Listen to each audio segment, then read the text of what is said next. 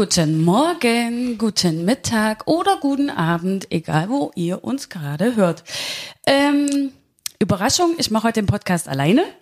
Schön, oder? Oh Gott, jetzt hat er gelacht. Jetzt hast du mich schon verraten. Verplappert. Na toll, verlacht hast du mich. Buongiorno. Natürlich mache ich den nicht alleine.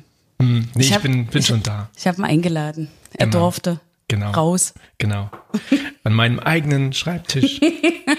Ja, ich habe mitgenommen. Ist okay. Mir ist ja gesagt worden, dass ich so viel Slang rede irgendwie, so rein vom Dialekt her. Finde ich auch. Ja. Nein. Soll ich das ein bisschen abstellen? Oder wir sechseln heute einfach so richtig. Mit Ä. Äh, Genau. genau. Ich habe ein Croissant von dir bekommen. Das Ja. ist total top. Ein Schoko-Croissant. Ich mag die lieber, die keine Füllung haben. Entschuldigung. Aber das kam frisch aus dem Ofen, da hat's mich angelächelt, da habe ich mir gedacht, und los. Aber wir haben jetzt so lange gebastelt, dass es irgendwie. Es ist nämlich. Jetzt habe ich es fast schon verraten, gell? Aber wir haben jetzt eine Weile gebraucht und das Croissant ist nicht mehr warm. Der Kaffee auch nicht. Der Weg war so lang vom Bäcker bis hierher, du hättest es ja auch so sagen können. Mhm. Ich habe zu lange gebraucht. Nee, ich habe so lange gebraucht. Das stimmt. Immer. Ich kam wieder und es war nichts fertig. Naja. Furchtbar. Kennt ihr das nicht auch? Wenn ihr kommt und es ist nichts fertig, ist, Essen ist nicht fertig, Wäsche ist nicht fertig, alles nicht fertig. Aber selbst wenn die Technik fertig gewesen wäre, wären wir heute nicht so ohne weiteres reingekommen in diesen Podcast, weil es ja schon, wir haben uns ganz schön was vorgenommen. Ja, das stimmt. Aber das ist ja auch der ganzen letzten Woche geschuldet. Wir haben uns das ja nicht ausgesucht, das hat sich ja eine höhere Macht ausgesucht, sozusagen. Hast du eigentlich mitgekriegt? Hast du eigentlich mitgekriegt, dass ich einen Hund habe? Einen neuen. Ähm, ja, er ist mir mal über den Weg gelaufen. Ist ja eine Sie. Genau. Wir haben jetzt einen Bürohund. Also Ja. einen zweiten sogar. Wir hatten ja vorher schon Bürohunde. Aber das ist total schön. Ja, das glaube ich dir. Die passt auch sehr gut zu dir. Also ich muss jetzt wieder richtig an die Luft. Jetzt muss er atmen. Ach du Schreck. Sehr geil. Ja, nein, ist ein, ja, nein, ist auch gut. So fängt man auch einen Satz an. Ähm, nein, ein sehr, sehr süßer Hund. Ein bisschen verrückt noch, ein bisschen wild, ist ja aber noch ein Baby. Aber ich mag sie. Ja, das ist wirklich noch ein Baby. Also sie ist richtig wild, streckenweise, aber auch echt clever, Ja. kuschelig, kuschelig gleichzeitig. Okay.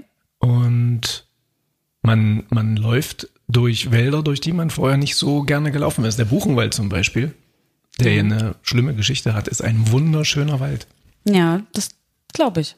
Also da kann man richtig schön durchwandern. Und man vergisst sogar ganz kurz, was da so alles passiert ist. Aber das war echt schön. Ja, ich kann das, ich kann das absolut nachvollziehen. Gassi gehen ist was ganz, ganz Tolles. Das macht so ein bisschen Kopf frei ähm, oder hilft beim Nachdenken. Ich finde das, ich fand das auch immer ganz toll. Und das ist im, im engsten Sinne tatsächlich eine Pause. Und wir wollten ja so ein bisschen das Ganze Pausieren. Auch, genau. Pianoanwaltspause war ja mal so die, die Grundidee Genau. von dem kleinen Podcast. Und das haben wir quasi in die Tat umgesetzt. Aber ich muss es auch ansprechen, du hast letztendlich mittelbar der Grund dafür, dass ich mir einen Hund auch geholt habe. Zumindest Ich- der Auslöser. Ich schon wieder. Ich bin immer schuld. Ja, bei Diana muss ich nämlich auch mal kurz ansprechen. Ist vor zwei Wochen der Hundi gestorben. Ja. Ja, und das war eine Extremsituation. Jeder, der einen Hund hat, der weiß, wie schlimm das ist. Und da sind wir aber zusammen durch und da habe ich aber für mich auch gemerkt, ey krass, mein Hund ist jetzt schon so lange nicht mehr bei mir. Ich hatte zehn Jahre auch einen, nee, 15 Jahre sogar, das ist aber schon zehn Jahre her. Ja, das hast du erzählt. Ist auch eine schöne Geschichte Ja. gewesen. Oder Mein Paul. sch schön traurig. Ist ja auch witzig, dass Paula jetzt Paula heißt, ne? Naja, das hat wahrscheinlich auch genau den Grund. Ach nee. Die sind sich auch sehr ähnlich. Aber bei der ganzen Story habe ich gemerkt, ey krass, ich vermisse das schon ganz schön dolle. Kann ich verstehen. Oh Gott, jetzt wird ich wortkarg. Schnell, Thema wechseln. Naja, aber es ist thematisch gar nicht mal so weit weg, weil äh, Oh, schlimmer, schlimmer Schwenk. oh ja. Aber letzte Woche gab es ähm, eine auch für mich überraschende Entscheidung des Bundesverfassungsgerichts. Und zwar, und da haben sich ja auch die Nachrichtenagenturen und die sozialen Medien so ein bisschen überschlagen, hat das Bundesverfassungsgericht entschieden, dass Sterbehilfe, äh, geschäftsmäßige Sterbehilfe erlaubt sein soll. Krasser, krasser äh, Move. Ja. ich. Jetzt stellt man sich natürlich die Frage, was ist denn mit den Menschen, die vielleicht einfach so eine schlechte Phase im Leben haben, vielleicht irgendwie auch depressiv sind oder so, ähm, ist da nicht tatsächlich Tür und Tor geöffnet, dass man da geschäftsmäßig ja, also auch zum, zum, zum Gelderwerb Wicht, wichtiger Gedank Gedankenansatz, ja. mithelfen kann. Und das, Das Ganze ist ganz schön, ganz schön krass. Ja, das stimmt. Aber wie gesagt, ähm, ich denke mal, ich hoffe, ich denke und hoffe, dass das natürlich vorher absolut abgesprochen wird und auch alles geklärt wird, dass das eben nicht um diese Menschen geht. Und ähm, ich denke auch mal, dass, dass wir da dieses, diese Entscheidung ähm, da nicht wirklich einfach so, okay, jetzt können alle sterben, juhu, okay, ach du Schreck, was machen die jetzt? Habt ihr Paula gehört? Der Ja. war Paula, um nochmal kurz hier einen riesen Cut reinzuscheißen.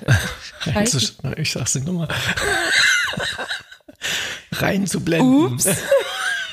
Piep. Versprochen. ja, hier wird nichts geschnitten. Nein, wir Nee. schneiden nichts. Nee. Ähm, Wir scheißen hier einen riesen rein. Oh Gott, wie soll ich denn jetzt wieder in dieses Thema kommen? Oh mein Gott. Aber so seht ihr natürlich, dass das alles auch nur äh, nur wir sind. Ne? Also da, das geht schon mal von Himmel hoch jauchzen, jauchzen zu Tode betrübt. Alles äh, geht hier quer, querbeet. Also ich denke, man sollte dieses ähm, diese Entscheidung wirklich auch als solche ansehen. Hier geht es tatsächlich um die Menschen, die es wirklich benötigen. Ja, naja, das ist ja nun sehr subjektiv. Irgendein, also die Menschen, die wollen ja sicherlich, die, die das vorhaben, die wollen ja aus ganz bestimmten Gründen das tun. Und ob das jetzt notwendig ist, ist ja so eine Frage. Sieht man da von außen drauf oder geht man in die subjektive Sichtweise desjenigen, der das gerne gemacht haben möchte? Also ich habe mal ein bisschen was dazu gelesen, weil ich habe Respekt vor dem Podcast gehabt. Denn mh, naja, letztendlich Jan Böhmermann und Olli Schulz haben ja auch versucht, drüber zu reden und Ja. haben sich dann wohl in Rage geredet und mussten ein bisschen was rausschneiden, was es wohl noch nie gab. Nee, sonst, also ich kenne keinen Schnitt in Mhm. den ganzen Podcast-Folgen. Und da haben sie tatsächlich mal ein bisschen gekurvt. Also Was ich, aber okay ist. Ja, ne? Es na ja. ist schon schwierig, sich da tatsächlich zu positionieren, weil man wirklich da aus allen Himmelsrichtungen drauf gucken kann, wenn man will. Und es auch eben so drehen kann, wenn man will, ne? Und vor allen Dingen kann es ja sein, dass du ewig lang zitiert wirst, wenn du da was Falsches sagst. Das stimmt auch. Und das ist den Jungs, glaube ich, passiert, obwohl sie es gar nicht wollten. Aber weißt du was? Uns wird keine Sau zitieren. Das stimmt. Also die, die tausend Hörer, die wir aktuell haben, keine So Ahnung. viele? Hm, no, Oh, schön. Vielen schlecht. Dank, ihr Lieben. nicht schlecht. Ja, abonniert uns. No, ich bin ganz, ganz zuversichtlich. Schön Werbebreak noch reingegangen. Geil. Na, jedenfalls habe ich ein bisschen was gelesen. Okay, schieß raus, los. Und da ist mir ein bekannter Name aufgefallen. Und zwar Hans Fallada, das ist ein Schriftsteller, ähm, der eigentlich ganz anders heißt, was ich gar nicht so richtig wusste. Ähm, aber wenn man es mal nachschlägt, ähm, heißt der eigentlich Rudolf Wilhelm Friedrich Ditzen. Und der So hat, hätte den auch keiner gekannt. nee, der Name ist einfach zu kompliziert. Ja, das stimmt. Und der hat sich so genannt, ähm, weil er den Vornamen aus Hans im Glück genommen hat und den Nachnamen aus die Gänsemarkt, wo das Pferd ähm, oder zumindest Falada hieß. genau Ja. Da hat doch endlich mal jemand eine ordentliche Namens, ähm, wie heißt das? Umbenennung gemacht. genau, der hat sich Eine einen sinnige. ziemlich fundierten Künstlernamen dazu gelegt. Ja, cool. Und bei der Gänsemarkt gibt's da so einen abgeschlagenen Kopf, der da Mhm. quasi immer an der Wand hängt und der verkündet immer so lange die Wahrheit, bis die da betrogene Prinzessin zu ihrem Recht kommt. Ja, das stimmt. Habe ich gesehen, das Märchen. Jedenfalls- Tolles Märchen. Ist wirklich ein schönes Märchen. Gibt's auch eine DEFA oder DDR-Verfilmung zu? Ja, gibt Mhm. es. Aber wie gesagt, Märchen sind ja auch immer sehr gruselig. Also so ein sprechender, abgehackter Pferdekopf ist natürlich für dreijährige Kinder jetzt nix, ne? Ja, aber den ähm, Rudolf Wilhelm Friedrich Du meinst Hans Fallada. hat's beeindruckt. Und dann hat er sich so genannt und der hat ja mehrere Romane geschrieben. Ähm, unter anderem Kleiner Mann, was nun, aber auch Jeder stirbt für sich allein. Und der Satz, der ist tatsächlich so ein bisschen Programm. Ja. Weil man jetzt auch das Recht dazu hat. Ja. Guck mal, wann der das gesagt hat. Irre. Na, das ist schon eine Weile her. Also ich glaube, der hat so in den 30er Jahren geschrieben, wenn ich mich nicht irre. Siehst du? Und Also es ist richtig, jeder stirbt ja im Endeffekt für sich allein. Und wenn du das so siehst, finde ich, dass es genauso eine Entscheidungsgewalt haben darf wie alles andere in deinem Leben. Ich finde, du solltest auch entscheiden dürfen, wenn es eben nicht mehr geht. Ja, es gibt aber das Problem, dass Wann geht's nicht mehr? 2015 Ach so, ja. ein Gesetz verabschiedet wurde im Strafgesetzbuch, also ein ein Paragraph vielmehr, Paragraph 217, der genau das verboten hat. Mhm. Ähm, geschäftsmäßige Sterbehilfe ist dann im Jahr 2015, also erst vor vier Jahren ungefähr, verboten worden. Wir haben 2020. Das heißt, man durfte sich keine Unterstützung von medizinischen Experten holen. Das war Krass, ne? Das haben sie dann da erst beschlossen und jetzt alles anders. Ja, das Ding ist halt, dass die Reise von so einem, von so einem Gesetz ja nicht endet. Am Ende steht immer das Bundesverfassungsgericht. Das mhm. Hat mich selber gewundert. Also ich habe ich es ja studiert, aber trotzdem, das war mir nicht ganz so klar. Darf denn das Bundesverfassungsgericht tatsächlich ähm, so ein Gesetz außer Kraft setzen oder für nichtig erklären? Mhm. Denn es ist ja nicht umsonst vorher durch den Bundesrat und so weiter und mhm. so fort. Und das ist aber so. Dürfen die das? Ja, letztendlich steht es in Paragraph 31 Bundesverfassungsgesetz drin. Ähm, wenn das Bundesverfassungsgericht so eine Entscheidung fällt, dann müssen sich Behörden, ähm, aber auch die Verfassungsorgane äh, daran halten. Okay. Und dann ist im Umkehrschluss dann auch ein, so, ein, so ein Paragraph als nichtig anzusehen. Das heißt, auch die Gerichte müssten sich dran halten. Es ist ja bei Gericht immer so, dass es so eine, so eine Hierarchie gibt. Also wenn ich jetzt irgendwie einen Schriftsatz schreibe und ich möchte den Richter überzeugen, dann kann ich ja Amtsgerichtsentscheidungen zitieren oder Landgerichtsentscheidungen. Mhm. Und je höher ein Gericht ist, und das Bundesverfassungsgericht ist ähm, in etwa so wie der BGH ganz weit oben, ähm, desto schwerwiegender ist mein Argument dann. Ja. Okay. Also wenn ich im Schriftsatz schreibe, das und das ist so und so, übrigens, das hat das Bundesverfassungsgericht schon so gesehen, mhm. dann kann der Richter, an den ich das jetzt richte, der sitzt ja meistens am Amtsgericht oder Landgericht oder Oberlandesgericht, jetzt nicht so viel dagegen sagen. Okay. Es kommt nur darauf an, ob das vergleichbar ist. Also ist es tatsächlich auch da schon so gewesen, dass das Bundesverfassungsgericht ähm, so gewisserweise der Oberboss ist, mhm. sozusagen. Siehst du? Bitte was dazu gelernt. Ja, und die haben sich jetzt damit mal beschäftigt, weil sich verschiedene Leute tatsächlich darüber beschwert haben, dass mhm, sie diesen letzten Ausweg nicht wählen durften. Ja. ja. Und ja, letzte Woche hat es dann halt diesen, diesen Hammer gegeben und dieser Paragraph 217, in dem geschäftliche Sterbehilfe verboten war, der ist jetzt nichtig. Das heißt, du darfst jetzt wieder professionelle Ärzte dazu beraten, also befragen und auch ja. deren Hilfe in Anspruch nehmen. Ja. Ja. Das ist es. Aber wie gesagt, also ich finde, es ist Auslegungssache, wie du siehst, in aus welcher Richtung, aber ich finde einfach, in der heutigen Zeit sollte man auch eben das entscheiden können. Und ich finde das in Ordnung. Also klar, es kann mit, aber es kann mit jedem Gesetz Schindluder betrieben werden, wenn man es so sieht. Na, was wäre denn jetzt Schindluder zum Beispiel? Welche Gefahren? Also wir haben ja, das ist vielleicht ganz interessant, ich habe bei Instagram mal nachgefragt. Das war genau an dem Tag, wo die Entscheidung rauskam. Ähm, also eine Abstimmung da quasi reingesetzt in die Story mit der Frage, wer findet das wichtig und richtig und wer findet das zu gefährlich. Okay, und? Da war es so, dass, glaube ich, 60 oder 70 Leute für richtig und wichtig gestimmt haben und sechs oder sieben. Ja, also, dann, aber siehst schon mal die Tendenz, ne? Viel also, zu gefährlich. Ich denke auch, weil wir alle, die sagen, es ist richtig und wichtig, wir auf die Frage so schauen, dass wir in unsere Familien gucken und gucken, was wir da bis jetzt erlebt haben und dass es da mit Sicherheit mindestens einen Fall gab, wo man sagt, ich hätte da gerne geholfen. Einfach ja. um den Leidensweg, der dann wirklich schlimm war, einfach um den zu unterbrechen, beziehungsweise demjenigen, der halt eben gesagt hat, pass auf, ich kann nicht mehr und ich will nicht mehr. Und man hat das auch tatsächlich gesehen. Ich meine, wir als Angehörige, wir sind bis zum Schluss sind wir Kämpfer und sagen nein. Und wir machen das noch und wir machen das noch und dann schaffst du das noch und dann schaffst du, aber pragmatisch gesehen, wenn derjenige einfach mit seinen Kräften am Ende ist, mhm. und einfach nicht mehr kann und auch nicht mehr will und wo man eben auch sagt, okay, das ist für mich auch jetzt fundiert, diese Aussage, ja, dann finde ich das völlig in Ordnung. Beziehungsweise ist es auch, finde ich, für denjenigen, der das dann tatsächlich sagt. Ja, also wie gesagt, ich rede hier wirklich von einem, von einem Leidensweg. Ich rede jetzt hier nicht von jemandem, der gerade ganz schlimm Liebeskummer hat und denkt, morgen geht die Welt unter. Also von so jemand rede ich natürlich nicht. Ne? Aber ich rede jetzt von, was weiß ich, älteren Menschen, die tatsächlich dann irgendwie im Alter eine ganz schlimme Demenz kriegen oder gut, dann ist wieder die Frage, können die das selber entscheiden? Aber da hast du halt die Ärzte, die halt sagen müssen, wie der Leidensweg dann tatsächlich war. Ne? Also es gibt wirklich da das wird ewig lange wahrscheinlich auch erstmal beobachtet, bevor da diese Entscheidung überhaupt getroffen wird. Also es ist ja jetzt nicht so, wir haben jetzt dieses Gesetz und oder wir haben das jetzt so gemacht und jetzt wird gleich alles, jeder kriegt sofort eine Spritze. Also das ist ja nicht so. Also das dürfen wir ja jetzt nicht mal hier über überbewerten.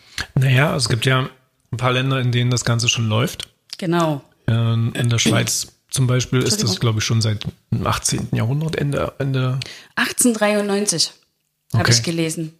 War, äh, war das äh, erlaubt und dann wurde es, glaube ich, dann 1918 ungefähr, oh, äh, hier, gell, nicht auf die, auf die Zahlen jetzt genau achten, aber uns zitiert ja keine Sau, ähm, da dann mit Beihilfe tatsächlich. Okay. Ja. Also eine ähm, Kollegin hat bei Instagram geschrieben, ähm, sie hat zwar für richtig und wichtig gestimmt, aber sie hat halt Bedenken. Das finde ich auch in Ordnung. Genau, die Namen lasse ich jetzt einfach mal weg. Äh, Datenschutz, was weiß ich, ich bin jetzt einfach mal vorsichtig und ähm, schreibe aber mal so grob, äh, was jetzt hier so kam. Ähm, die Frage war, ist der Entschluss, sterben zu wollen, denn wirklich endgültig oder setzt in dem Moment, wo man den halben Giftcocktail getrunken hat, dann doch wieder ein Überlebenswille ein? Ähm, sowas hört man ja ab und zu äh, beim Suizid. Und die nächste Frage wäre von ihr, also ihre Bedenken, um Mördern und Totschlägern nicht Tür und Tor zu öffnen, muss klar geregelt sein, wie der Wunsch, sterben zu wollen, zum Ausdruck gebracht werden muss. Und dass das Nachteile mit sich bringt, ähm, wie steht das hier? Das bringt Nachteile für Menschen mit sich, die sterben wollen, sich aber nur noch eingeschränkt artikulieren können. Ja, das kann ja tatsächlich sein, wenn man eine Demenz hat, dass man das Ja, da nicht mehr das so Thema. richtig transportieren kann, was man denn eigentlich will, oder dass es einem dann nicht mehr geglaubt wird in irgendeiner Form. Ja, aber ganz ehrlich, wenn du jetzt, also das wird jetzt ein bisschen strange, meine Aussage, aber wenn du jetzt ein Mörder bist, gell, langweilt dich doch so eine Sterbehilfe. Also jetzt mal ohne Scheiß. Sehr langweilig. Naja, das Ding ist ja, es geht ja sogar so weit, dass das Wort Selbstmord eigentlich völlig am fehl am Platz ist. Ja, für einen Mord brauchst du ja niedrige Beweggründe und jemand, der sich selbst, also wenn ich das Wort jetzt nochmal aufgreife, selbst ermordet, Ja. der hat ja keine niedrigen Beweggründe. Der will sich ja einfach selbst helfen und das ist ein gutes Recht, das ist eine Selbstbestimmung und da geht es auch um Persönlichkeitsrecht. Das ist übrigens auch ähm, das Grundrecht, um das es hier geht, weswegen Ja. der äh, das Bundesverfassungsgericht gesagt hat, dieser 217 StGB muss weg. Ja. Ähm, aber Und deshalb finde ich das super. ein besseres Wort wäre, wie die Schweizer es verwenden, Freitod, ja, nicht Selbstmord. Mhm. Oder Selbsttötung, das würde sogar noch gehen. Aber ich glaube so, der Begriff Freitod ist besser Mhm. für die ganze Thematik. Ja, gut, ja. Ja, jedenfalls ist quasi dadurch ein Tabu ist weggebrochen. Das Ganze ist auch wieder transparent. Du kannst dich drüber austauschen, dass du den Wunsch hast, möglicherweise. Und es ist aber dem Gesetzgeber erlaubt, das Ganze zu limitieren. Und da ist natürlich der Blick nach links und rechts vielleicht ganz interessant. Wie ist es denn in der Schweiz? Welche Voraussetzungen müssen denn erfüllt werden, damit du dann tatsächlich Warte. sagen kannst, ich möchte mich jetzt in den Freitod begeben? Ich habe mich erkundigt. Also die Schweiz sagt ganz klar, dass der Patientort, der Patient urteilungsfähig sein muss, seine Entscheidung wohl erwogen und die Entscheidung muss ohne äußeren Druck gefallen sein. Na was, das ist ja zum Da Beispiel schon wieder so ein Ding. wieder die Frage, genau. Was ist ein äußerer Druck? Wenn die, Ja. wenn die Mutti zum Beispiel zum Vati sagt, hier, wenn du jetzt irgendwann nicht mehr rauchen kannst, dich nicht mehr waschen kannst, sprich, wenn du im Pflegefall wirst, ich pfleg dich nicht. Ja. Ist das jetzt ein äußerer Druck? Es kommt drauf an, wie es auf Fadi wirkt. Wenn Fadi sich davon bedrucken lässt, dann ist es äußerer Druck. Wenn der aber sagt, ja, dein Bier. Wie wirst du das denn jemals rausfinden? Ja, das sowas findest du, glaube ich, nicht raus. Keine Ahnung. Das sind dann wieder solche Fragen, hm, ich weiß es nicht. Also ich glaube, dass ein äußerer Druck, das kommt, glaube ich, auf das Wort der äußere Druck an. Ich glaube, ja, ich denke auch. Der innere Druck ist wahrscheinlich irgendwie krank sein und ähm, keine Lebenslust mehr zu verspüren und vielleicht auch einen langen Leidensweg hinter sich zu haben und diesen letzten Ausweg sich zu wünschen. Das muss wahrscheinlich wirklich der letzte Ausweg sein. Ich glaube, das hat auch der BG, äh, BGH, sag ich schon, das Bundesverfassungsgericht so ähm, angesprochen. Und wenn dieser letzte, dieser letzte Ausweg der, der Wunsch ist, dann ist es ja ein innerer Druck, ein eigener Leidensdruck. Wenn jetzt aber ein äußerer Druck hinzukommt, von wegen die Familie sagt, ey, du nervst und ich, wir wollen dich nicht pflegen oder was könnte denn ein äußerer Druck sein? Der darf ja dann nicht vorliegen in der Schweiz, sozusagen. Nee, der darf nicht vorliegen. Aber wie gesagt, das ist jetzt hier nicht äh, beschrieben. Es geht hier nur darum, dass eine Voraussetzung zum Beispiel ist, dass die Suizidwilligen müssen vorher therapeutische und andere Unterstützungsmaßnahmen ge gesucht und gemacht haben. Das heißt, da gehen ganz viele Therapeuten gehen das an und äh, sprechen mit dem auch über Monate. Das geht jetzt hier wirklich, also je nach Krankheitsbild natürlich. Mhm. Das geht jetzt hier nicht von jetzt auf gleich so, ich will sterben und morgen kommt einer und sagt Tschüss. Das ist nicht so, ne? Und ähm, wenn diese Maßnahmen erfolglos sind, ist das der eine Punkt. Und dann ist es das nächste, dass der Wunsch muss aufgrund seiner Vorgeschichte, also die Vorgeschichte des Patienten, muss den Wunsch so wiedergeben, dass der Arzt ähm, das nachvollziehen kann. Also wie gesagt, das kann jetzt nicht sein, ähm, und ich glaube auch daran, dass wenn du einen äußeren Druck hast, dass du das, dass du den Wunsch nach einem Freitod nicht so wiedergeben kannst, als hättest du den selbst. Und ich glaube, dafür ist das da, dass du dann mit Therapeuten sprichst und die das dann tatsächlich aus dir rauskitzeln. Meinst du? Ja. Hm. Hm.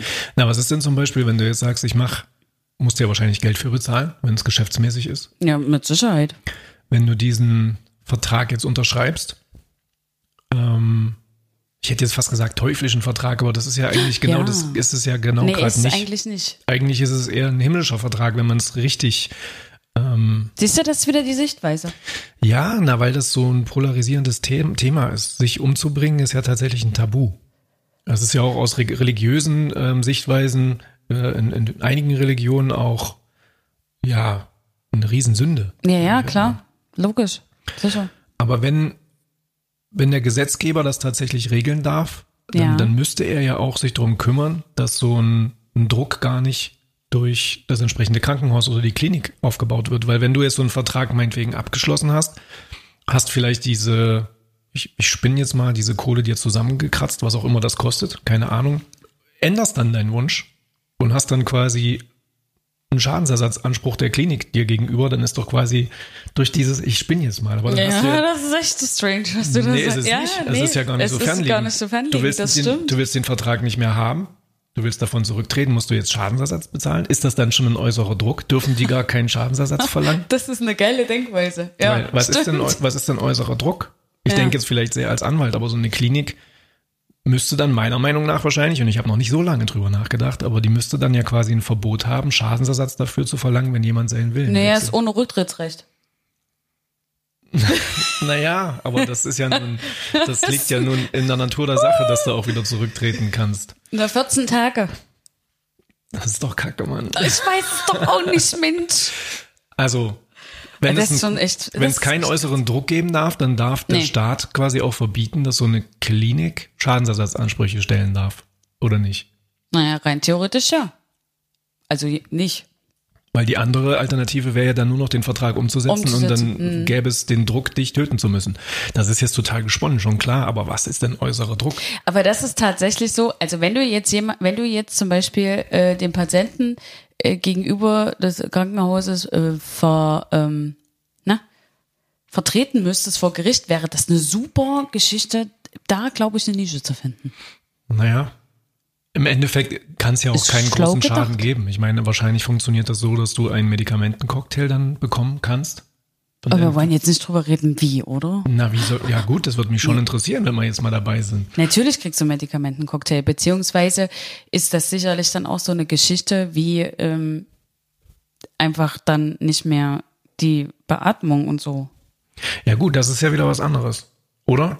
Also es gibt ja die Fälle, wo jemand schon so krank das haben ist, wir eigentlich schon, ne? dass man eigentlich nur noch die Maschinen ab Lebenserhaltende Maßnahmen. Genau, dass man die und abstellen das kannst du ja in der Patientenverfügung schon vorher regeln.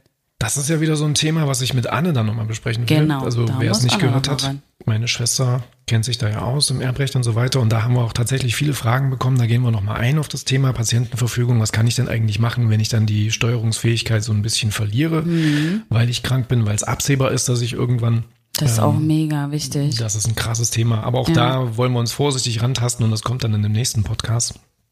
Aber hier, wenn ich es richtig verstanden habe, also bei diesem aktuellen Fall, mhm. Ähm, dieser Nichtigkeitserklärung von diesem Paragraph 217, dass das verboten ist, geschäftsmäßig Sterbehilfe zu leisten, ist es tatsächlich so, dass der Staat ähm, Dinge regeln darf. Zum Beispiel darf er Suizidprävention betreiben oder auch vorschreiben Er darf, ja, wie gesagt, einschränkende Regelungen für so einen Suizid oder für Suizidwillige schaffen. Ähnlich wie in der Schweiz, dass man vorher ähm, nachweisen muss, dass man ärztlichen Rat Ja. und ähm, ja Möglichkeiten gesucht hat, Alternativen zu finden und so weiter. Die Frage ist, wie weist man das nach? Besorgt man sich da einen Zettel oder wie, wie soll das gehen? Genau. Dass also es darf halt keine Affekthandlung sein, sagt halt die Schweiz auch. Ja, das heißt, das ist ein zeitlicher Vorlauf in Ja, jedem ja, Fall ja, ja, ja. notwendig. Genau.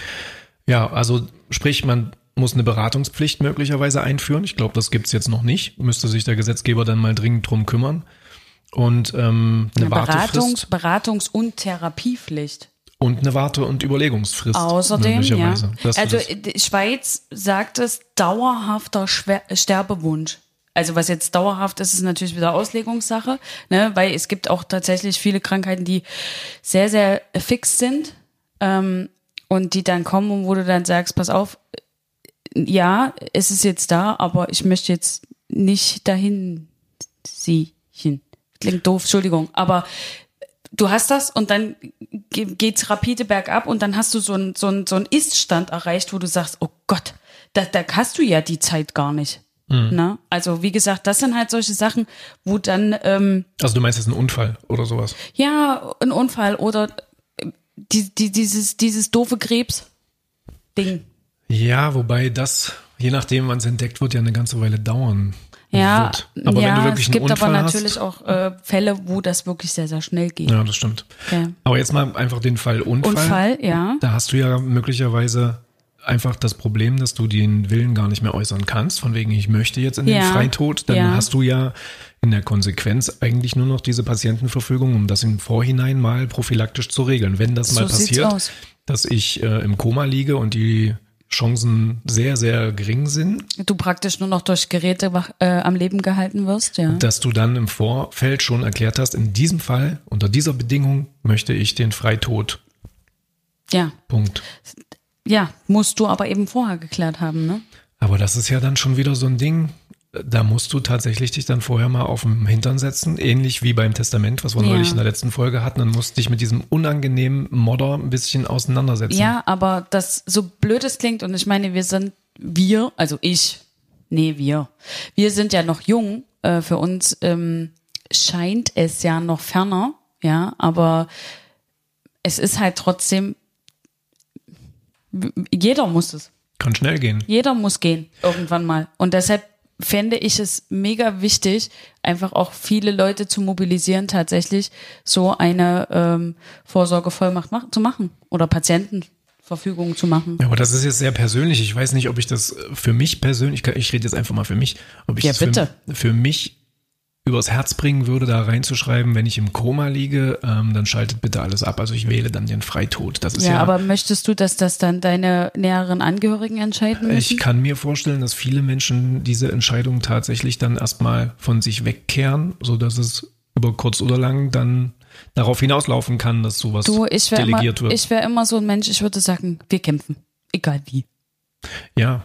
Gell? aber- also, aber wenn du davor stehst und du, da, nee, ich finde, Also Beispiel, ich hatte neulich, ich hatte neulich eine Mandantin da, völlige Geheimhaltungspflicht, ich sage nicht, wer das ist, aber Mhm. gesetzt den Fall, es kommt eine Mandantin und sagt, ähm, ich habe schon ganz schlimme psychische Belastungen hinter mir durch Mobbing am Arbeitsplatz und so weiter und so fort. Mhm. Ähm, ich bin schon durch zig Therapien gegangen, die Mhm. haben mir auch attestiert, dass ich tatsächlich, tatsächlich ähm, ja fast eine Behinderung äh, kriegen sollte, einen Behinderungsgrad.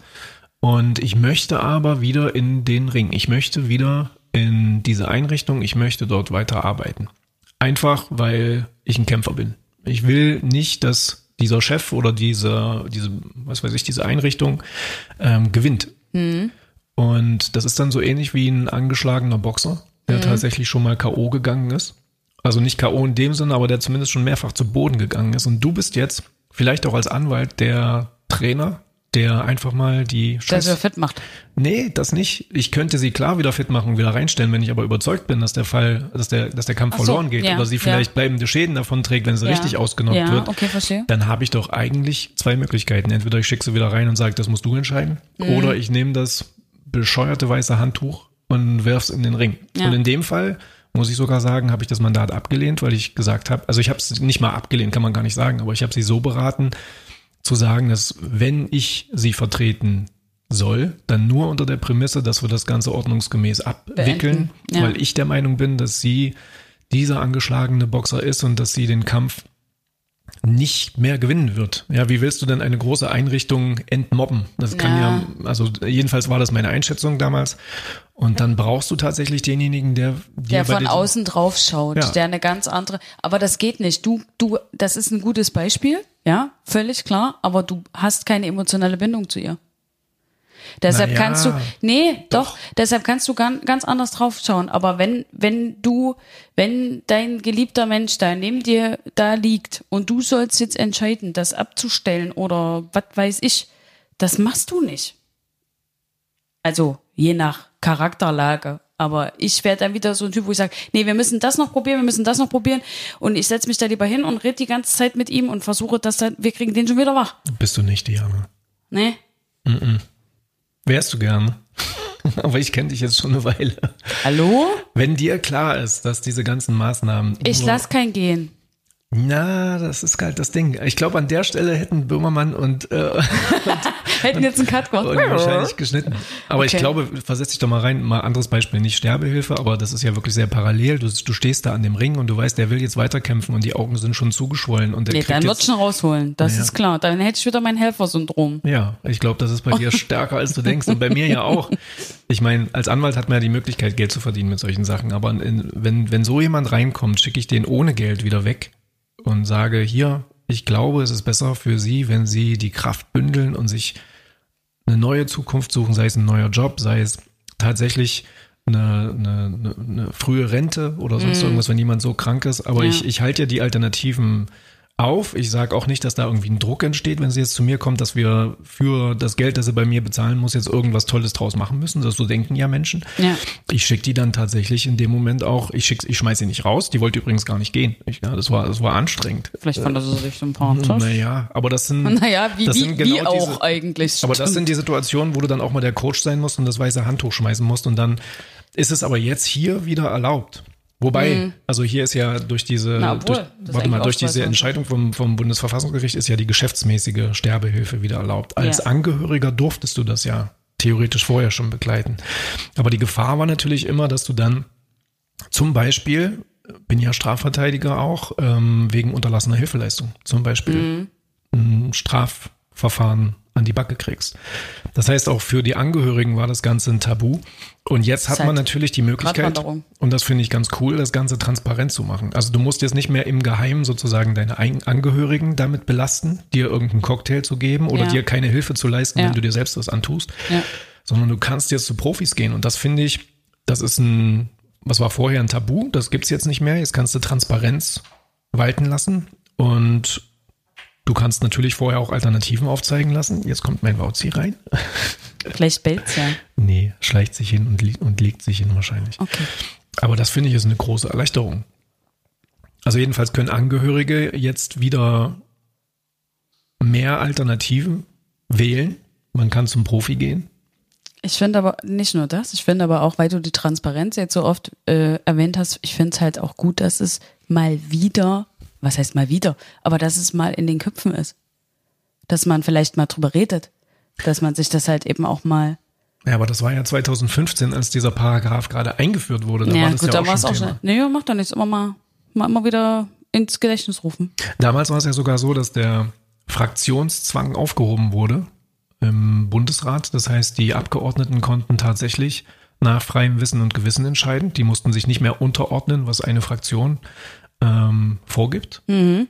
Und da hat es dann dazu geführt, dass dieser Paragraph 2017 ja vor vier Jahren erst eingeführt wurde, mit den Argumenten, ähm, der Staat muss das Leben beschützen, es soll keinen kommerziellen Sterbehilfe, Geschäftszweig geben, etc. Du meintest 2015, gell? Habe ich was anderes gesagt? Na klar, 2017. Okay. Nee, 2015. Ich kann mal hier klug scheißen, geil. Naja, aber es war ja im nee, Prinzip vor vielen Jahren anders. Ja. Die Frage ist nur, ob die Menschen, die drüber abgestimmt haben, Abstimmungen können ja auch manchmal ein bisschen putzig verlaufen, wie wir hier in Thüringen wissen, ähm, ob die sich jetzt mit dem Grundgesetz so gut auskannten, weil da steht halt drin, ähm, dass das Persönlichkeitsrecht schon vielen anderen Grundrechten vorgeht. Übersteht, ja. Ja, also wenn du, wenn du frei, wenn du, das Persönlichkeitsrecht heißt ja, du hast äh, ein garantiertes Recht auf selbstbestimmtes Leben und das Bundesverfassungsgericht sagt jetzt dazu, dann hast du aber auch im Umkehrschluss ein garantiertes Recht auf selbstbestimmtes Sterben. Super.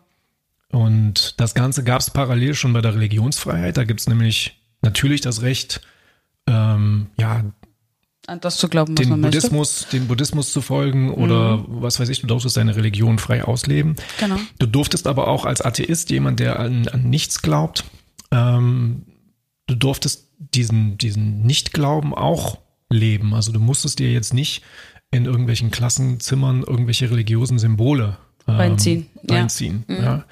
Und da war das im Prinzip schon so eine parallele Geschichte und das haben sie jetzt übertragen halt auf das Recht zu leben. Und das Richtig. finde ich eigentlich gut. Wie das dann in der Praxis ist, ist natürlich recht, recht schwierig. Ja, aber das ist doch im Endeffekt immer das. Wir haben zwar Gesetze oder wir haben solche Möglichkeiten, aber es geht ja immer noch, es geht ja immer noch darum, nutze ich es oder nutze ich es nicht. Das ist ja auch meine eigene Entscheidung.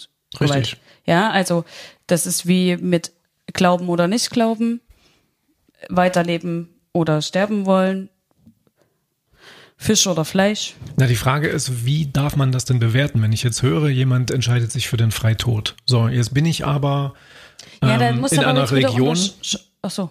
Also die Frage ist, wie muss denn das von außen bewertet werden? Also ich habe jetzt zum Beispiel eine Religion, die das nicht gut findet, wenn jemand sich in den Freitod Na gut, stürzt. da denken die da auch nicht drüber nach. Ja, aber darf ich das denn überhaupt bewerten? Und da sagt dann halt das Bundesverfassungsgericht, diese Bewertung, egal auf welcher Grundlage, Religion Hm. ähm, oder Vernunft oder gesellschaftliche Gepflogenheiten. Ich glaube, im asiatischen Raum ist äh, Freitod, Das wieder, die, haben da so eine mega, ich weiß es gar nicht, ob es da, ehrlich gesagt, weiß ich es gar nicht ob es genau. da sowas gibt. ob das äh, dort ähm, vielleicht sogar eine Pflicht ist unter bestimmten Voraussetzungen. Ja, du, da muss ich gleich mal hier, pass auf, äh, total. Warte eine Sekunde noch, Okay. aber diese Bewertung verbietet sich. Das sagt der Ach so, naja, ne, ist doch Gerichtspräsident. Okay, ist doch okay so. Ja, also man muss das völlig wertfrei einfach akzeptieren. Ich darf nicht aufgrund von Religion oder vernünftigen Erwägungen das in irgendeiner Form bewerten, was ein anderer entscheidet für sein eigenes Leben. Im Endeffekt macht es trotzdem jeder. Ja, das ist dann aber ein Ding, was den anderen nicht mehr hindern muss. Nee, das muss keinen hindern, aber jeder bewertet jeden. Ja, aber Ist am ja Ende so. soll ja wahrscheinlich ein Richter dann mal drüber entscheiden und das Ganze bewerten. Ähm, das ist jetzt nicht mehr, nicht mehr gegeben. Du darfst das jetzt völlig frei entscheiden, Frei entscheiden, und ja. eine Bewertung verbietet sich. Ja, aber ist das nicht toll, in der heutigen Zeit frei entscheiden zu können? Ist ich finde das super. Es haben trotzdem sechs bis sieben Leute von den insgesamt 60 bis 70 Leuten dagegen gestimmt, weil sie es für zu gefährlich halten. Ja, aber das sind, glaube ich, das ist aber, glaube ich, auch das, aus welcher Richtung man sieht. Es kann natürlich gefährlich werden, natürlich, aber ich meine, Alkohol, Zigaretten und so sind auch erlaubt und die sind auch hochgradig gefährlich in der falschen Dosierung, in der falschen Handhabe. Ne, das sind, ist ein blöder Vergleich, aber ähnlich. Eine, eine Zuschrift war zum Beispiel, ähm, dass das in der Schweiz, wie gesagt, schon seit 100 Jahren läuft. Ja, und ich glaube auch, dass das gut läuft. Ja, aber hierzulande war es halt irgendwie verpönt und dann hat man dann von, also die, die Vormieterin meiner Wohnung ähm, damals, die ist tatsächlich in die Schweiz gefahren worden von ihrem Mann, um das dann dort umzusetzen, was sie sich schon lange gewünscht hat. Ja, das Krass, war, oder? Das war dann, ich meine, du, du musst dir mal vorstellen, du trittst dann so eine Reise an, du Und du weißt schon, wo du hinfährst. ja, und du bist vielleicht auch der Ehemann, der sich jetzt irgendwie dann Oh darauf einstellen muss, dass Oh Gott, du nee, jetzt das, nur noch diese das Reise. fände ich, das sei da froh. Da, das fände ich wieder, das fände ich wieder ganz schlimm. So, hallo Schatz, komm, komm, wir fahren mal kurz. Nee. Na, aber das wird ja passieren. Klar ist das tragisch, aber letztendlich wird das ja passieren. Wenn du das mal zu Ende denkst. Ja, wir müssen ja jetzt nicht mehr bis in die Schweiz fahren. Naja, klar. Aber du hast jetzt tatsächlich dann Es ist das Gleiche, ja, natürlich. eine Mission gemeinsam. Ja. Aber so hast du ja noch fünf Stunden, acht Stunden, zwölf Stunden Autofahrt. Und, Na, es war ja so, dass ähm, letztendlich gab es Fälle und da ist einer im Juli vom BGH, nicht Bundesverfassungsgericht, aber im BGH entschieden worden. Ähm, da haben zwei Ärzte sich verantworten müssen, weil sie jemanden, der sich selbst die Medikamente Geben. gegeben hat, ja. der war schon im Koma. Das dauert dann natürlich eine Weise, Weile, bis die Organe dann tatsächlich versagen und so weiter und so fort. Aber der Patient war selbst verschuldet dann schon im Koma. Der wollte das auch. Ach so, er hat sich die Medikamente, ah, jetzt habe ich verstanden. Und jetzt kommen natürlich die, gegeben, jetzt kommen die Angehörigen und sagen, äh, lieber Arzt, ich weiß nicht, ob der das wirklich wollte, hol den mal zurück ins Leben. Und da sagen die Ärzte, nee, machen wir nicht. Haben die zumindest in dem Fall gemacht. Ja, weil die entschieden haben, dass er entschieden hat.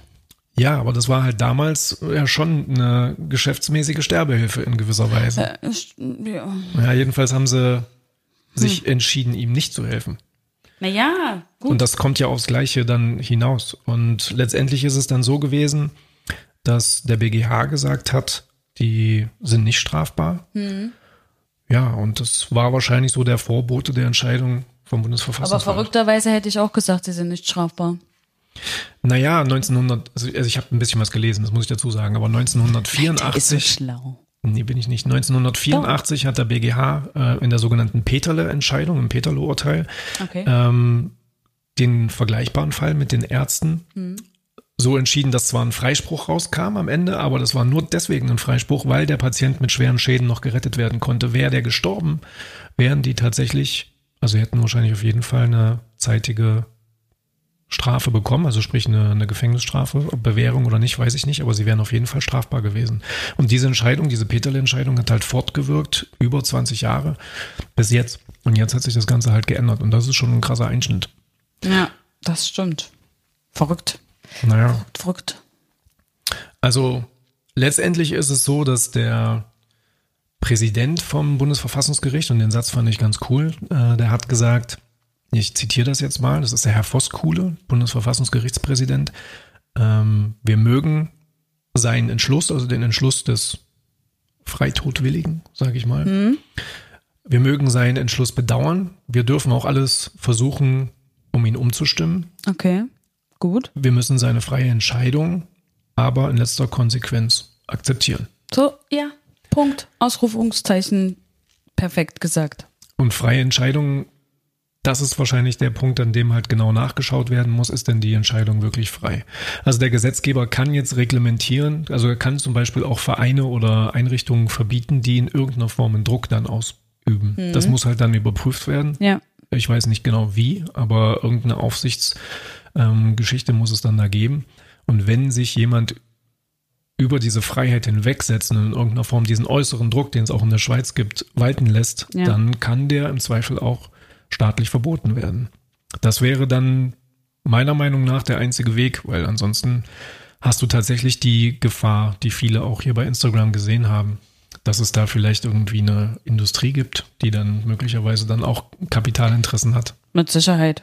Sprich Schadensersatz oder was auch immer. Ja, die das dann rausholen wollen. Richtig. Also einer bei Instagram ähm, schreibt zum Beispiel, Hallo, ich habe tatsächlich nichts gegen eine aktive Sterbebegleitung im Sinne der Palliativversorgung. Dort wird ja im Endeffekt auch durch gezielte Maßnahmen das Sterben beschleunigt. Weiß ich nicht so genau. Ähm, weiter geht's. Eine, eine gewerbsmäßige Sterbehilfe wie in der Schweiz halte ich tatsächlich für gefährlich, äh, da so auch lebensmüde Menschen im Wortsinne ähm, ja, sich töten lassen können. Und das sollte doch stark reglementiert sein, äh, damit nicht durch Werbung, Steuersparmodelle, Lebensversicherungsbetrügereien Ja. möglicherweise plötzlich das menschliche Leben Ja. Ähm, er ja, so disponibel wird. Und das ist wahrscheinlich wirklich eine Gefahr, wo sich auch viele unwohl fühlen. Also es sind ja jetzt 10 Prozent gewesen in der Umfrage. Mhm.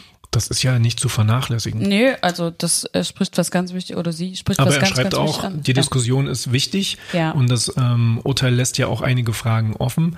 Äh, in Zeiten von Krankheiten wie äh, Demenz oder Alzheimer, Mhm. Da kann man eher einmal den Wunsch verspüren, sich selbst früher töten lassen zu wollen. Und bevor man dann ein Leben lebt, das man eigentlich nie wollte, Nie wollte, sprich so richtig. ein abhängiges Leben, Ja. sollte man halt die Entscheidung Richtig. wahrscheinlich ähm, treffen dürfen. Der Mensch darf dann aber halt nicht allein gelassen werden. Und genau das ist ja der Gedanke, der dahinter steht, tatsächlich eine geschäftliche Sterbehilfe dann zu ermöglichen. Deshalb ist der 217 jetzt nicht mehr in Kraft. Hm. Und ich, möglicherweise kenne ich auch Menschen, die tatsächlich schon mal geäußert haben, nicht mehr leben zu wollen. Das Ganze ändert sich dann aber nach ein paar Tagen wieder. Dann ist es wieder ein schöner Tag. Hm. Ja. Und die Frage ist halt dann, und da muss die, da muss tatsächlich der Gesetzgeber wirklich jetzt genau hingucken, ab wann ist diese dauerhafte Nachvollziehbarkeit des Freitodwillen belegt. Und das halte ich für eine ganz krasse Herausforderung. Und wenn jetzt jemand geschäftsmäßig sich auf dieses Feld begibt, habe ich tatsächlich auch die Befürchtung, dass dann nicht nur weiße Schafe, sondern auch ein paar schwarze Schafe dabei sein könnten. Das stimmt. Das heißt, es braucht echt eine staatliche Kontrolle. Das stimmt. Also wie gesagt, wenn, wenn sowas ist, muss es wirklich therapeutisch über, wenn wir jetzt über jemanden sprechen, der ganz schlimm depressiv und ähm, diesen, diesen Wunsch nach dem Tod selber hegt, das ist ja was ganz anderes als jemand, der wirklich schlimm krank ist. Okay?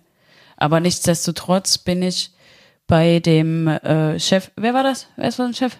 Was du vorhin vorgelesen hast vom Bundesverfassungsgericht, gell? Ja, Voskuhle, Präsident. Ja, ich bin völlig bei ihm, dass man natürlich alles probieren sollte und kann und darf, aber ich finde tatsächlich auch, dass jeder Mensch selbst entscheiden sollte. Und dürfen sollte. Also dürftest du nach. Jetzt bellt der Hund. Das Da war übrigens. Sie hat mich bejaht. Nee, sie bellt nur, weil dein Bauch geklaut hat. Entschuldigung. So. Ich hoffe, das hat keiner gehört. Was wollte ich denn jetzt sagen? Ja, aber ähm, in der Konsequenz musst du dann ja auch den Freitod wählen dürfen, ohne krank zu sein, wenn ich richtig liege. Ja. So meine ich das ja auch. Jeder sollte in jeder Situation über sein eigenes Leben entscheiden dürfen. Ja. Das wäre die Konsequenz. Paulchen, Wo bist du denn? Ich ruf sie mal ran. Man hört sie nur, man sieht sie nicht. Wartet. Warte, du musst mal kurz selber weitermachen. Oh. Also mache ich jetzt mal kurz alleine, weil der Papa muss das Kind beruhigen. Ja, hört ihr sie? Also das ähm, hatten wir am Anfang ja besprochen. Das Kind ist etwas verrückt. Es ist noch total äh, wild und braucht halt auch viel Aufmerksamkeit. Und wenn wir zwei hier in unserem Kabüffchen sitzen, ihr habt es vielleicht schon auf Instagram gesehen, es ist ein sehr kleines, aber feines Podcast-Studio mit einem äh, schönen Blick in Himmel und äh, auf andere Häuserwände. Aber die kann man sich ja in Weimar sehr gut angucken, weil das echt ein hübsches kleines Örtchen ist. Oh, da ist sie wieder. Ja, und ähm, das, wenn wir hier zwei in unserem kleinen verschlagenen Podcast-Studio sitzen und die Kleine hört uns, dann bellt sie natürlich wie eine Verrückte, weil sie es nicht orten kann. A, wo sind die? B, warum ist keiner bei mir? C, warum kriege ich nichts zu essen? Und D, warum spielt keiner mit mir? also würde uns ja auch allen so gehen. Ne? Also, ähm, ja, wie ihr seht, bin ich, oder wie ihr hört, bin ich jetzt allein gelassen. Er spielt jetzt einfach mit dem Tier und hat mich hier so sitzen lassen, aber es macht nichts. Es ist nicht weiter schlimm. Ich glaube, die beiden kommen gleich um die Ecke. Bin wieder da. Das war der Postbote. Oh, oh Hunde und Postboden. Lebt er noch? Ja. Oh, Gott sei Dank. Also ich bin ja der Meinung, dass die Post echt schlau beraten wäre, die, die paar Euro noch auszugeben und jedem Postboten ein Leckerli einfach mitzugeben. Auch so ein richtig geiles Leckerli. Um die Hunde zu. Hattest du jetzt auch Post oder? Äh, nee, es war irgendwie wahrscheinlich ein Paket beim Nachbarn. Aber das Ach so, ist ja langweilig. Das müssen wir noch üben, dass man da nicht bellt. Ja. Ja, naja, was hast du denn erzählt? Alles gut. Geht dich nicht an. Cool. naja, schwieriges Thema, aber wir haben es, glaube ich, ganz gut durchgewurschtelt. Ich denke auch. Ich denke auch. Also sind wir jetzt von der Sache her schon der Meinung, dass das eine gute Entscheidung war. Hallo Paula. Ja, Ja? sind wir. Also ich. Ich bin, ich bin für richtig und wichtig. Ich auch, aber es muss noch ein bisschen nachgeregelt werden vom Gesetzgeber. Das da steht das außer Frage. Ja. ja Da definitiv. dürfen wir gespannt sein, was dann quasi noch kommt genau, so sieht's aus. im Anschluss. Wollen wir jetzt schon Schluss machen, ja? Oh, Naja. schade. Was hast du noch zu erzählen? Nee, ich frag nur. Erzähl mal. Erzähle mal. Was hast du denn auf dem Herzen? Nee, nix. Ich wollte nur, es ist gerade so schön, gemüt, gemütlich hier. Das Tür bellt. Sonne scheint. Naja, die Sonne scheint und man muss mit so einem Tier wahrscheinlich auch mal eine Runde rausgehen. Und Das, stimmt. Ich glaube, die will auch raus. die muss jetzt tatsächlich raus, ja. Ja. Das werden wir, werden wir mal machen. Die Paula Die Paula muss aufs Klo. Zerkaut gerade die Apple TV Fernbedienung. Okay. Herzlichen Glückwunsch. Nee, aber das können wir tatsächlich mal machen. Wir gehen jetzt wahrscheinlich einfach mal auf Arbeit. Wir sitzen ja hier im kleinen Studio. Hab ich, das habe ich tatsächlich schon erzählt. Ja? Ja, Ja, das sind so fünf Minuten Fußweg und dann sind wir wieder bei unseren Homies genau. im Büro drinne. In the Büro. Genau. Und machen ein bisschen äh, Wuff. Oh, Die kann noch richtig tief. ein Wuff. Habe Freilich. ich auch noch nie gehört von einem Hund. Das ist ja okay. Ja, das wird schwierig, das ein bisschen zu üben, dass das Bellen ähm, nicht so gewünscht ist. Ja, Vielleicht ja können ja die Martin Rütters unter euch Hilfe leisten. Wie bekommen wir das Bellen weg? Weil das Tierchen stellt sich ans Fenster und bellt erstmal alles an. Naja, also Fast eigentlich, alles. eigentlich ist es sehr dezent, aber wenn sie denn mal. Es ist ein Wuff dabei gewesen. naja, hallo? hallo? das ist ein Hund. Aber ein Wuff? Ein Hund darf Wuf machen. Jo, also äh, schwieriges Thema gewesen. Wir hoffen, es war nicht langweilig in irgendeiner Form. Wenn ihr selber eine Meinung dazu habt und das äh, dürfte Habt ihr wahrscheinlich bestimmt. der Fall sein, dann äh, gebt uns bitte Bescheid. Wir können das ja nochmal nachbehandeln. Vielleicht Genau. gibt es ja demnächst auch ein paar Regulierungen, die dann greifen und das Ganze ein bisschen mehr ordnen vom Gesetzgeber her. Und ich würde eure Meinung ganz interessant finden. Ich auch. Also denkt dran, Instagram ne? oder Facebook, Jurasnack, 24 Stunden Kanzlei. Ähm, einfach uns bombardieren mit euren Meinungen. Das ist uns echt mega wichtig. Und das hilft uns, hilft uns natürlich auch, den nächsten Jurasnack ähm, vorzubereiten, damit er köstlich wird. Genau, wobei für den nächsten, für den nächsten Jura-Snack ist was? eigentlich schon auf der Tagesordnung, ähm, dass wir die, den neuen Bußgeldkatalog mal checken wollen, wo man tatsächlich ein paar sehr ähm, sonderbare neue Regelungen findet. Zum Beispiel ähm, wird das Falschparken jetzt wesentlich stärker sanktioniert. Ich packe nie falsch. ja, aber da quatschen wir mal drüber im nächsten Ja, Snack. Ähm, das wird- Gebt uns ein bisschen Zeit und dann kriegen wir das auf die Reihe. So sieht's aus. Und jetzt gehen wir eine Runde Gassi. Wo ist denn unsere Musik? Paula hat Bock. Die kommt gleich. Aber ich habe das, weil ich nicht wusste, wie lange wir sprechen, habe ich das erstmal so ein bisschen nach hinten geschnibbelt. Der Hund äh, geht gerade über meine Füße. Naja, Oh, Paula es hat mal kurz an den Tisch gepackt. Also, liebe Leute, wir haben jetzt was vor. Wir gehen Gassi, wünschen euch eine schöne Woche. Und wie gesagt, gebt uns Feedback, äh, was ihr für eine Meinung habt. Schwieriges Thema gewesen, hat aber doch Spaß gemacht, sich da mal reinzudenken. So sieht's aus. Er hat übrigens sein Croissant immer noch nicht gegessen. Nee, ich habe jetzt auch ein bisschen Hunger. Ja, Ah, Frau frei. alles klar. In Schöne diesem Woche. Sinne. Yeah, bis dann. Tschüss.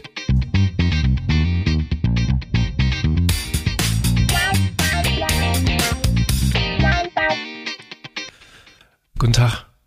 Okay. Wer testen soll. Okay, was kann ich denn? Nee, ich sag das einfach spontan. Ich mach mal kurz mit ganz vielen Zischlauten.